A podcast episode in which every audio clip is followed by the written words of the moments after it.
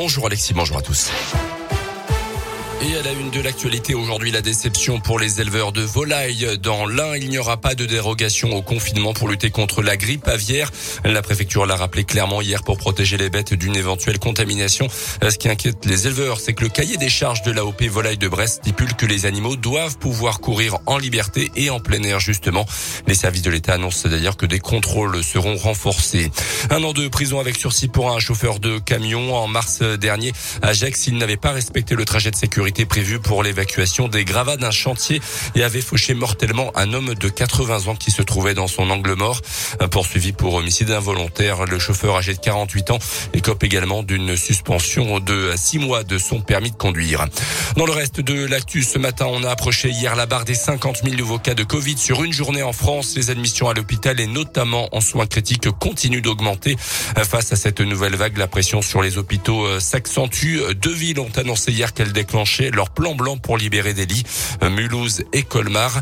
Euh, concernant le variant Omicron qui inquiète énormément, il y aurait actuellement 13 cas suspects en France.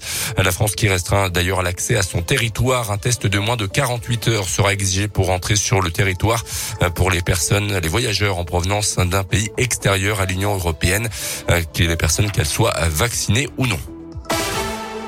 30 ans après, l'émotion est toujours intacte pour fêter l'anniversaire de la victoire française en Coupe Davis de tennis. C'était en 91 à Lyon.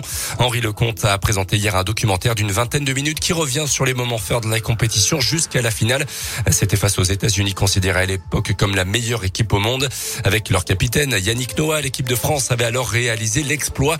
Henri Lecomte raconte son envie de partager ce moment d'histoire à travers justement ce documentaire. On l'écoute. Je me suis dit cette année pour les 30 ans, j'avais envie voilà, dire merci au staff, merci aux personnes de l'ombre, celles qui nous ont soutenus, encouragés, euh, dorlotés, euh, cajolés, les kinés, le docteur et tout. Parce que je pense qu'au tennis, on a la chance d'avoir un sport qui est individuel au départ, mais aussi sport d'équipe. Donc il faut savoir aussi redonner, retransmettre et dire merci à ceux qui nous ont vraiment aidés.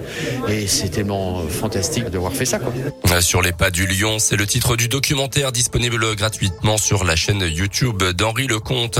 Les sports avec le foot, les résultats de la 16e journée de Ligue 1. Euh, défaite de Lyon sur son terrain face à Reims 2-1.